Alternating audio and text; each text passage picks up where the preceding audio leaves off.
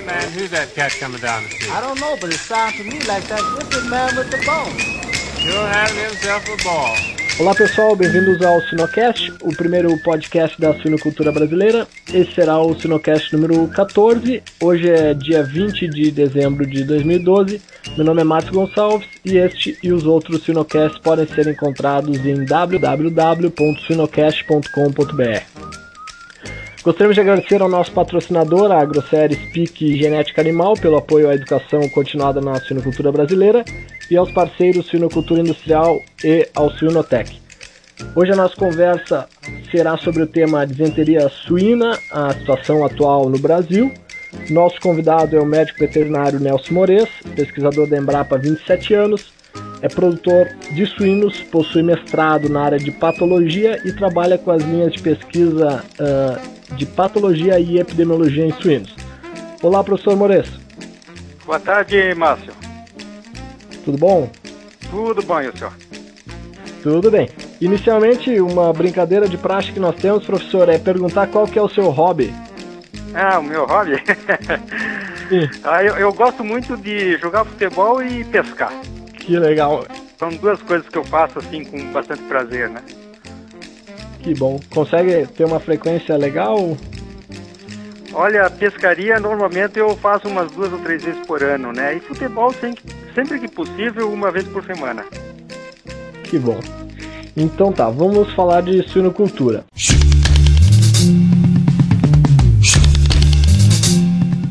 Professor, antes de mais nada, qual que é o impacto econômico da disenteria suína na produção uh, de suínos no Brasil?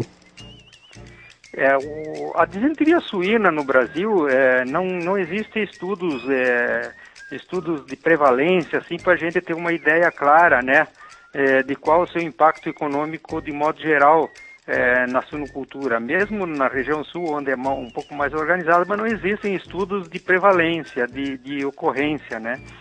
O que se sabe é que é, o impacto econômico da enfermidade em nível de, de, de, de produção de, de, rebanho suíno, né? Existem dois, dois impactos importantes que tem que ser levados em consideração, né? É, na fase aguda, nós temos a doença, né, a sua, na sua característica típica, diarreia de sangue, e é, essa, essa enfermidade se é, atinge um rebanho não imune e causa prejuízos bastante elevados em termos de mortes, né? É, essa morte pode ocorrer em questão de 24 horas, às vezes. Então, nesses casos, quando nós temos um rebanho não imune que ele se infecta, nós podemos ter uma morbidade, né, quer dizer, uma quantidade de animais infectados na granja em torno de até 90%. E a mortalidade, embora gire em torno de 5 a 15%, mas pode atingir 30% de, dependendo da severidade do problema, né? Agora, o, o problema maior em termos econômicos está na fase crônica, porque depois dessa fase aguda, sobrevém uma fase endêmica, né? Uma vez o rebanho infectado, ele não se livra mais da doença se não tiver um, uma ação firme a respeito disso aí, né? Ou erradicação através do despovoamento. Então, nessa fase crônica e endêmica, o que ocorre são recidivas, né? E existe um emagrecimento uh, bastante importante dos animais, é, há problemas sérios é, de ganho de peso dos animais, né, de conversão alimentar, e acima de tudo um gasto muito elevado com medicamento para poder controlar o problema. Certo. Há quem diga que a fase aguda é a ponta do iceberg, né? Mas a crônica realmente é, a, é o. A crônica, sem dúvida, é a parte mais, é, mais complicada, né? Tanto é que hoje se diz, né, mas que é, é praticamente impossível você manter um rebanho positivo para disenteria suína, porque as recidivas são frequentes, porque você tem problemas de desempenho dos animais e os gastos com medicamentos são bastante elevados. Então, um rebanho infectado ele tem que fazer determinados estudos de viabilidade de erradicação, né? ou através do despovoamento, ou até através é, de outras medidas que certamente a gente vai conversar alguma coisa. Né? Certo.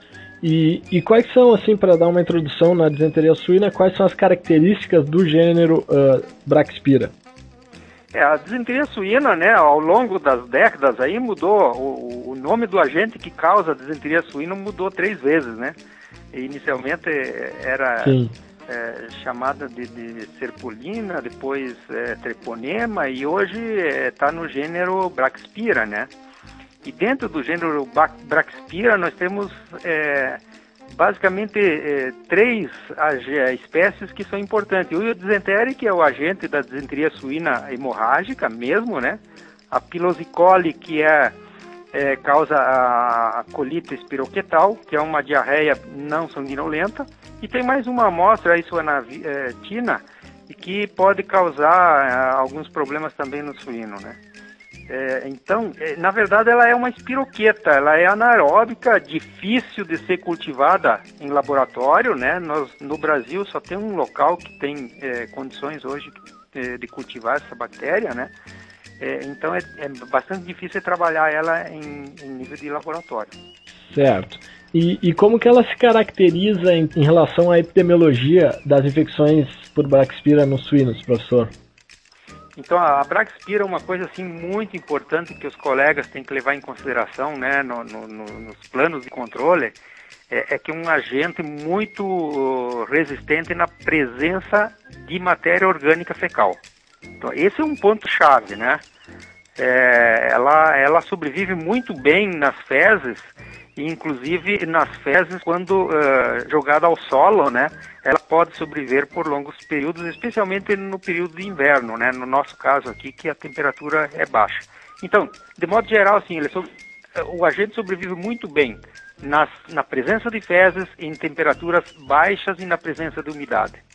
Ele é muito sensível ao ressecamento, ao calor, né, a um pH ácido e também a, a, a, vamos dizer, a exposição aos raios solares, assim, ele, ele é bastante sensível, ele não sobrevive se não existe matéria orgânica, né? Então, por exemplo, se você é, optar, o seu produtor ou colega optar por um, um programa de erradicação no seu rebanho, é, é, é, tem mais probabilidade de sucesso se esse programa for feito nos meses quentes. Muito interessante. E se formos entrar já na parte de, eh, de características clínicas e patológicas da infecção, o que, que o senhor tem a, tem a nos dizer, professor?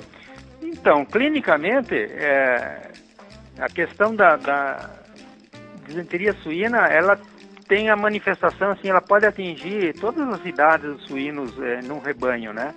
É, se o rebanho não é, é infectado pela primeira vez, é, todos os animais podem ser infectados, embora, embora ela seja mais comum na fase de crescimento e terminação. Mas eu mesmo já tive oportunidade de pegar surtos de desenteria suína afetando porcas, cachaços, leitões na maternidade, né, e logicamente crescimento e terminação. Agora, quando o rebanho já está infectado, é, normalmente ela se manifesta mais nos animais de crescimento e terminação, né? É, o que, que ocorre assim em termos de sintomas? É, é, é basicamente é aquele sintoma de diarreia, né? Diarreia sanguinolenta, é, desidratação, é, febre até 40 graus centígrados, né? depois pode vir a parte de emagrecimento e questão às vezes de 24 horas, 48 horas, pode morrer. E se ele for medicado, ele pode sobreviver e passar por uma fase crônica, né? É, o período é, de incubação, que seria do momento que ele se infecta até o desenvolvimento dos primeiros sintomas, normalmente gira em torno de 10 a 14 dias, né? Certo. E em relação às características patológicas? Então, a, a contaminação é, ocorre sempre por via oral, né? É, então, quando vai pensar em alguma coisa de controle, tu tem que pensar na questão da via fecal. Então, contaminação via oral, né? Existe uma certa sinergia com outras bactérias entéricas. É, isso é uma coisa importante, porque o tempo, o, a Braxpira sozinha parece não desenvolver o quadro patológico típico, né? Mas em associação com outras enterobactérias, ela invade as criptas né, do intestino grosso Aí produz uma, uma hemolisina e, e, a bactéria penetra nas junções entre as células e aí provoca o que? Produção de muco, dilatação do, do, do, dos vasos sanguíneos, né? Hemorragia e edema. E com isso, então, patologicamente, nós vamos ter o quê? Uma colite fibrino-necrohemorrágica, né? Que os veterinários podem identificar facilmente isso é, no campo, né? E, consequentemente, claro, vai ter a diarreia mucohemorrágica. Essa questão do muco, diarreia mucohemorrágica, é muito importante para diferenciação até com a, a outra doença que cursa com, com é, diarreia sanguinolenta, que é a enteropatia hemorrágica proliferativa, que os produtores conhecem bastante como ileíta hemorrágica, né? É, na ileíta tu não tem muco nas fezes e é, na disenteria suína você tem bastante produção de muco, né? Certo. E professor, qual que é a situação da infecção por Braxpira em suínos no Brasil. Eu acredito que nesse ano de 2012 teve algumas mudanças na, na apresentação dela. O que, que o senhor tem observado atualmente? Então, uh, se a gente olhar o histórico, acho que é interessante colocar o histórico da disenteria suína no Brasil, né? É, na década de, de 80, por aí, eh, tinha muito problema de disenteria suína no Brasil.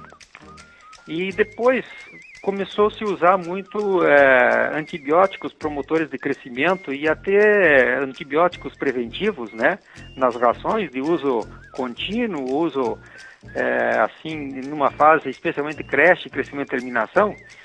E esses antibióticos com ação sobre a Braxpira controlaram muito bem a disenteria suína, tanto é que na década de 90 essa doença passou desapercebida, né? Sim. Praticamente não tinha problema. Aí, a partir do ano 2000, por aí, 2002, começaram a surgir alguns casos de desinteria suína e isso foi aumentando. É, isso está muito relacionado com a retirada dos antibióticos promotores de crescimento, né? Que tinham ação sobre, é, ou que tem ação sobre a Draxpira. Então, com essa redução no uso de antibióticos, eh, assim recrudesceram alguns eh, surtos da disenteria, eh, disenteria, suína e a partir daí começou a se disseminar, logicamente, né? A partir do momento que tu tem um surto, a possibilidade de disseminação de uma doença é muito maior, porque você tem uma grande quantidade de agentes sendo eliminados por determinados determinados animais, né? E mais recentemente, é, mas essa história já, já vem desde 2002, se não me engano, é, tem dado alguns surtos de desenteria suína é, com agentes, né, com a Braxpira resistente aos, aos, antibióticos assim, de eleição que se usava no, no seu controle. E isso tem dificultado e, até assim é, preocupado muito o setor produtivo e os veterinários com relação ao controle porque nós tínhamos drogas assim que eram muito eficientes no controle do, da desenteria suína. E a partir desse instante que parece que houve uma, uma um, um, um, vamos dizer assim, uma forma de resistência da bactéria a esses antibióticos, eh, o seu controle passou a ser mais complicado. Certo. E pensando no veterinário, no dia a dia do campo, professor, como que é realizado o diagnóstico da infecção uh, por Braxpira e quais am amostras devem ser coletadas? A amostra para coletar, vamos primeiro falar na, na amostra, né? É sempre o diagnóstico por um é, clínico e de necrópsia pode ser feito até com um veterinário especializado, né? Um, um veterinário que conhece bem a doença pela clínica e necrópsia normalmente ele fecha o diagnóstico tem que ter um cuidado uh, com o diagnóstico diferencial da, da enteropatia hemorrágica proliferativa, da salmonelose, né, e da colite espiroquital, basicamente essas aí. Agora, a confirmação, daí quando for feita no laboratório, o que, que é importante é pegar é, animais é, é, no estado agudo da doença, né, que tem diarreia sanguinolenta, e a partir desses animais colher material é, é, necessário, na maioria das vezes, sacrificar um animal, pegar um animal que morreu, né? E, e coletar o, o cólon, né? Fragmentos do cólon e fezes do conteúdo do cólon, né? É, para o diagnóstico laboratorial. Fragmentos de cólon é, você pode fixar em formol 10%, né? e solicitar ao laboratório um exame histopatológico e uma imunohistoquímica para Braxpira, ou também uma coloração pela prata. Qual é a diferença? A imunohistoquímica ela é específica para o gênero Braxpira. E isso aí associado com as lesões, com a clínica, você fecha o diagnóstico, né? E a, a prata, ela é inespecífica. Você vê a morfologia da bactéria que é na forma de espiroqueta. E isso associado também com a, a parte patológica e clínica, você pode fechar o diagnóstico. Uma outra forma é, seria fazer através das técnicas moleculares, né? É, pegar fezes ou mucosa do cólon, né? E, e, e encaminhar para o laboratório fazer PCR. Existem essas técnicas disponíveis, mas eu chamo a atenção que sempre é importante associar o PCR com a parte patológica. É, porque são técnicas extremamente sensíveis, né? E, você, e como existe o estado portador do animal, você pode identificar um animal portador, mas não necessariamente um animal doente, né? Além disso aí, o isolamento, então, já como eu coloquei primeiro, é muito difícil, né? É, é então, é praticamente inviável do ponto de vista de diagnóstico, né? E existe também a sorologia no Brasil, é, é possível até importar kits, mas a sorologia é, é, seria utilizada para diagnóstico de rebanho e ela é sorotipo específica, então não é um, uma ferramenta muito importante para o diagnóstico da doença, né? Sim, tá certo. Muito interessante, professor. E você já comentou alguma coisa a respeito do controle, né? Qual que é a sua visão, então, a respeito do controle, o que, que uma, um sistema de produção ou uma granja que está enfrentando esse problema tem que ter em mente nesse momento? É, do controle nós temos que, que é, levar em consideração duas coisas. O controle, é, o surto, né, o controle de surto, quando está ocorrendo a doença na, na propriedade, então tu tem duas coisas. Primeiro, o tratamento individual, né, daqueles animais doentes e o tratamento massal. Esse tratamento massal pode ser da, da baia ou da sala, né? É, enfim, do lote que está ocorrendo o problema. E o tratamento massal sempre tem que dar uh, preferência para ser utilizado via água, porque na desenteria suína o animal se alimenta muito pouco, mas ele continua bebendo água. Sim. Então, é, a ingestão de medicamento uh, via água é melhor, né? Mas, independente de qualquer coisa, o animal doente sempre tem que dar preferência o tratamento via injetável. Tá certo? Bom, é, depois é, de ter passado o surto, você tem que é, fazer um esquema de controlar a doença, se você não faz um programa de erradicação, né? E esse controle da doença, ele, ele implica é, em tratamentos estratégicos, né? É, em determinadas fases de produção, com antibióticos, lógico, que atuam na, na, no agente, Sim. E, normalmente sob a forma de pulsos e é, dando um intervalo entre esses tratamentos de aproximadamente, aproximadamente 10 dias. É, você lembra que eu comentei primeiro do período de incubação entre 10 a 15 dias? Sim. Então, nós iniciando, uh, dando esse intervalo de 10 dias, nós não correríamos o risco de ter surtos nesse intervalo, né? Além disso aí, e aí vem a parte eu acho mais importante que vale a pena ressaltar e, e é muito interessante para repassar isso para os produtores, é a questão do controle dos fatores de risco, né? Sim.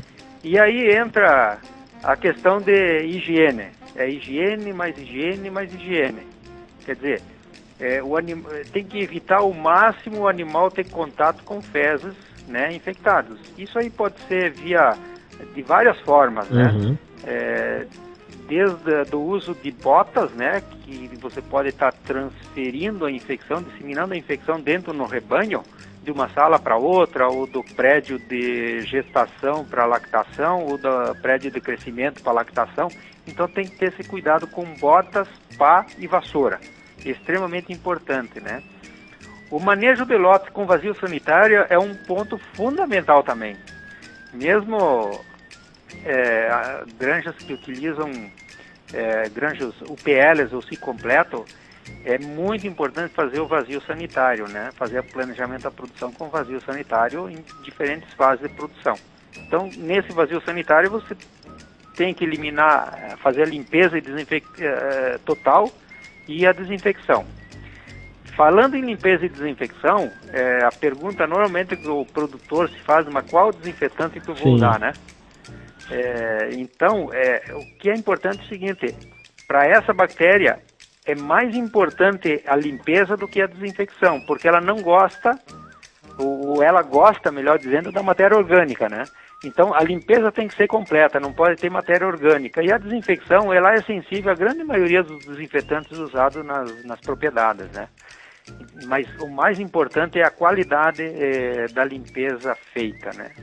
E, e, nesse aspecto eu chamo a atenção uma coisa, que muitas vezes, é, assim, na pressa do dia a dia, nessas limpezas e desinfecções das salas, permanece, por exemplo, água dentro dos bebedouros, se for aquele bebedouro tipo concha, Sim. ou se for uh, um comedouro, permanece a água, às vezes, dentro do comedouro, e isso aí mantém o agente. Então há necessidade de secar isso aí antes da desinfecção, né? Para você eliminar a, a possibilidade de, de transmissão do agente.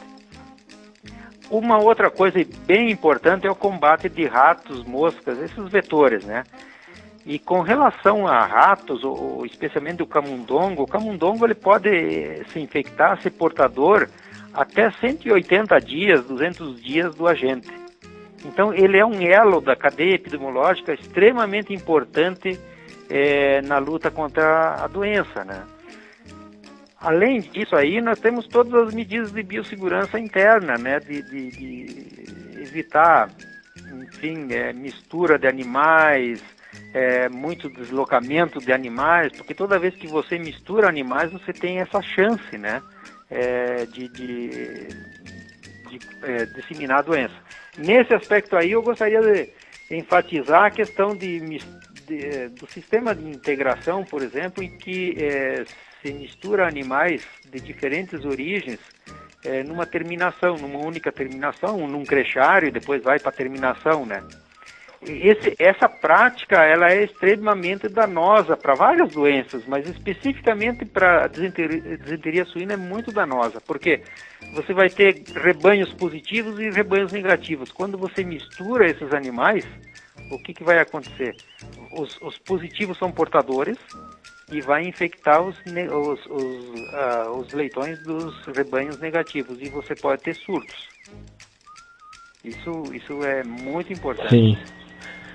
Muito interessante, professor. E se formos um, finalizar com algumas considerações finais, quais seriam, vamos dizer, o, o tema de casa e os pontos chaves sobre a disenteria suína que o senhor uh, poderia resumir para os veterinários do campo? Tá certo. Nesse, nesse momento, digamos assim, que tem tido alguns surtos em, em determinadas regiões, especialmente, né? É, eu acho que o ponto-chave é evitar que a doença entre no rebanho. Esse é o ponto-chave, né? Então, é, nesse sentido, é, a biossegurança é extremamente importante. E aí nós temos que separar um pouquinho o ciclo completo e o PL das terminações, né? Porque terminação você tirou aquele lote lá, fez o vazio sanitário, não tem mais suínos dentro. Agora no ciclo completo e na UPL você sempre tem suínos dentro, né? Então a introdução de animais ter muito cuidado com a introdução de animais, que eles são portadores, eles podem estar sadios, completamente saudáveis e, e ser portador do agente. Aí a hora que introduz no rebanho ele pode desencadear o problema. Então a origem desses animais é muito importante. É, toda granja deveria ter assim uma cerca é, de tela de isolamento é, da granja, né, para evitar a entrada de cachorros, gatos, essas, essas coisas, né.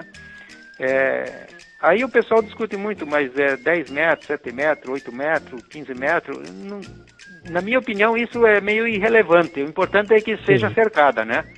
É, talvez aí uns 10 metros é muito, muito bom. E essa cerca é, é importante para quê? Para tu ter um escritóriozinho onde as visitas, os funcionários trocam basicamente roupa e calçado, isso é muito Sim. importante, né? É, e aí vale a pena salientar assim a, o papel às vezes do técnico, né? Porque ele pode estar percorrendo outras é, granjas é, e ser portador, é, se, se, ele não tomar esses devidos cuidados, né, de usar botas e, e roupa específica de claro. cada granja. Outra questão importante é o caminhão, que transporta ração ou carrega animais, né? Então ele não pode entrar no perímetro interno da granja. Eu tenho visto algumas granjas que fazem a cerca e o caminhão entra para descarregar a ração é, no silo dentro da granja. Isso não Sim. pode acontecer, né? É, o descarregamento da ração tem que ser por fora da cerca, tá certo? Daí o caminhão não entra na granja. Não... E além disso aí tem a parte de combate, né? De um programa muito bom de combate de, de vetores, né? De roedores, especialmente. Nós temos uma mosca. A mosca é uma coisa complicada porque ela ela às vezes pode voar até 3, é, 3 quilômetros, né? Então, se nós temos uma granja muito próxima aí que está infectado, o nosso rebanho pode ser infectado através das moscas, Sim. por exemplo. E aí, no rebanho infectado, é, tem todas aquelas medidas que nós já comentamos, né, dos controles dos fatores de riscos, as medicações específicas estratégicas, os combates aos vetores, é, o cuidado com a movimentação dos suínos, a, a, questão interna de higiene, de cuidados com a bota, cuidados com vassoura, cuidados com as pás, né?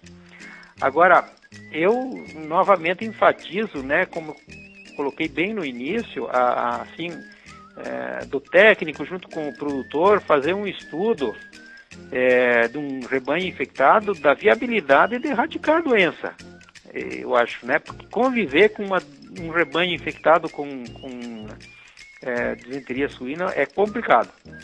E, e, e, aí tem que ter cuidado de uma coisa: os rebanhos UPL muitas vezes não se dão conta disso, porque a doença às vezes não, é, na forma crônica não se manifesta na UPL.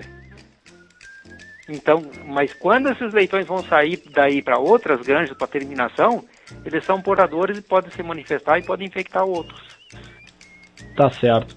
Bom, professor, para finalizar, então, só entrar no nosso quadro novo de perguntas e respostas. O colega médico veterinário Jamil Facim, de Videira, em Santa Catarina, trabalha na BRF como extensionista das unidades produtoras de leitões.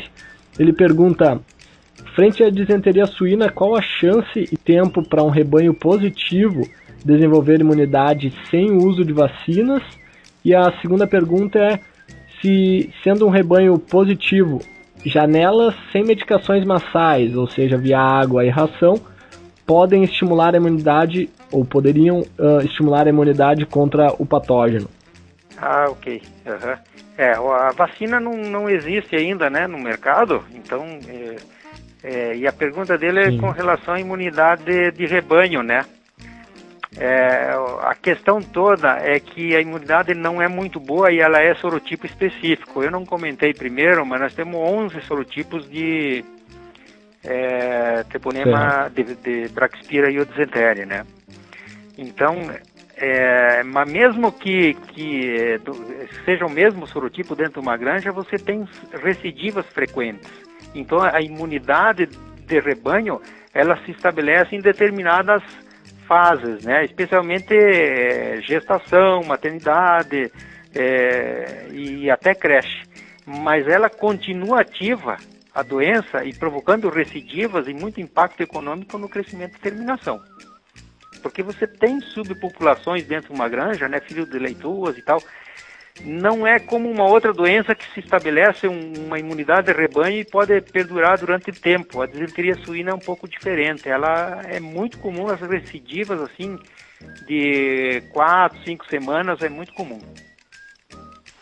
E, e a outra pergunta dele era com relação às janelas, né? É, eu comentei primeiro que isso, isso é pouco estudado, na verdade, né? Mas olhando o período de incubação do agente, nós poderíamos estimular um pouquinho a questão das, da, da imunidade ativa, dando janelas aí de 10 dias entre as medicações é, massais, né? É, via água ou ração. Isso aí poderia estimular um pouco, mas é, eu volto a dizer, ó, tem que ter um, um sistema de higiene, limpeza e, e, evitar o contato dos suínos com as fezes muito boa para você ter um controle bom dentro da propriedade, né? Tá certo. Professor Moreira, então, o Sinocast gostaria de agradecer a sua participação e, e a sua disponibilidade. Muito obrigado. Eu que agradeço aí, Márcio, a, a minha participação aí na, no vosso meio de comunicação aí, eh, que é extremamente hoje é, importante para o, o, desenvolvimento da suinocultura é, regional e nacional, acredito, né? Certo. Muito obrigado, professor.